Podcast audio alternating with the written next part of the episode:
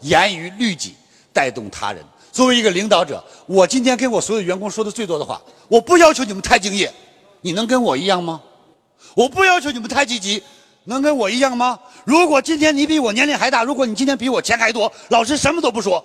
如果今天你比我还年轻，你比我儿子还年轻，你比我儿子钱还少，请你看看我，就知道你该怎么做了。OK，请坐。当我的徒弟、我的弟子，老师教教我点演讲的秘诀，我就笑着跟他说：“听着，老师所有的演讲秘诀都在台上，台上一定是耍的最精彩的，台上都没有东西，在台下教不了你。”OK，各位有没有道理？